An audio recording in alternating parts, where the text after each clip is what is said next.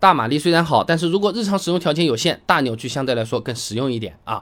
这马力呢是功率的单位，衡量的呢也就是发动机的功率。哎，发动机在单位时间里可以做出多少的功，释放出多少的动能啊？大马力发动机呢，在相同的时间里能释放出的最大动能就比小马力发动机啊要更多嘛。所以说，发动机的马力越大，动力就越强。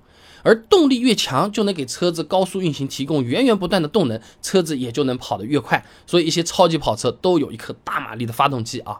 那么扭矩和马力不同的啊，扭矩并不是一个单位啊。汽车知识期刊上面有论文的，马力和扭矩是什么关系？上面介绍的啊，这扭矩呢是发动机输出端的平均力矩，单位是牛米啊。秋实呢发表在汽车和安全期刊上面的论文。发动机马力、扭力的区别上面啊，它是把汽油发动机的扭矩呢形容成气缸一口气能吸进的那个汽油量，哎，有点像是人的这个肺活量啊。那简单来讲啊，就扭矩呢，其实就是发动机所发出的这个。转的那个劲儿，扭矩越大，那发动机转动的时候，这个力道就越大，可以承受更大的负载，车子在脱困拉载方面的能力也就越强。所以说啊，你不少的这种什么大卡车啊、越野车都喜欢用大扭矩的这种柴油发动机，而它本身的功率呢，其实没有我们想象中那么高的啊。那么马力和扭矩它都是发动机重要参数啊，那最好嘛肯定是啊大马力，然后大扭矩都是兼备了。那那这种兼备它就一个缺点嘛，就是贵嘛，是不是？其他也没什么缺点了，对吧？那如果说大马力和大扭矩只能选其中一项，那么大扭矩在日常生活中有可能我们用得到的地方更多一些。以前我视频也讲过的啊，日常行驶的时候呢，车子通常只需要三四十的这个马力，差不多了。这个动力输出水平几乎市面上所有的发动机都是达得到的。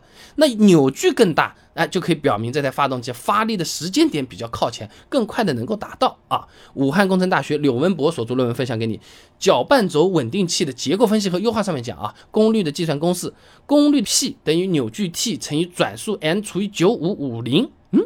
这个九五零就是用来修正这些物理量不同单位的一个固定系数，也就讲啊，你不考虑单位的不同，马力它就等于扭矩乘以转速啊。那么两台发动机输出相同的功率，扭矩更大的那一台呢，转速相对会更低一些，动力爆发呢来的也更早一点，你开起来让人感觉，嗯，给劲儿啊，响应比较快，车子会比较听话，说走咱就走啊。那除此之外，在不考虑其他因素的这种情况下呢，低转速在省油方面也是有一定的优势啊。那如果一味只追求马力，不考虑扭矩，那根据那个公式来看的话，在发动机排量、涡轮压力等等硬性条件有限的基础上呢，你就只能想办法把转速往高拉了。那这种高转速发动机虽然动力水平不错，但是扭矩有限嘛，它在日常使用当中啊。基本上是在低转速区间嘛，你不会过个红绿灯七千转出去的，对不对？那反而表现会比较糟糕。哎，就好比说做菜的时候啊，你原材料呢它是没有办法升级了，你想要提升口味，那你只能请厨艺高超的大厨来做了。大厨呢可能做这种什么海参鲍鱼啊这种高级菜很厉害，特别擅长。但你要让他做个番茄炒蛋，搞了不好是没有安徽师傅厉害的啊。这个东西我们就是要掂量掂量，大马力就是那个高级师傅啊。那我们拿以前说到过的那个本田 S 两千来举例子啊啊，它是通过超高转速让2.0自吸发动机输出达到250匹马力，甚至比现在不少的 2.0T 发动机还强呢。但是它最大的扭矩呢就只有203牛米，所以说这台发动机虽然总的动力水平很强啊。比有些二点零 T 都强啊，但是它转速表现就不尽人人意了啊，也被不少朋友戏称为四千转以下都是怠速啊。所以总的来讲啊，马力决定了发动机的动力水平，而扭矩决定了发动机的发力时间。哎，这就好比像是一个人的能力的强弱，而另外一个呢，则更像是一个人的性格和态度。哎，打架凶不凶那是能力，对不对？是不是随便就会和人家打，这个是性格和态度，对吧？马力够用的前提下，扭矩越大，发动机发力更早，还能省一部分的油。日常使用考虑扭矩多一点，也许是不错的选择啊。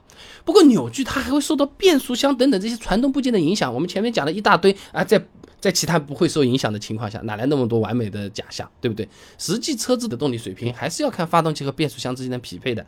那么不同种类的变速箱，什么 AT 的、DSG 的啊，双离合、什么湿式的、干式的，呃，CVT 的，到底有什么不一样？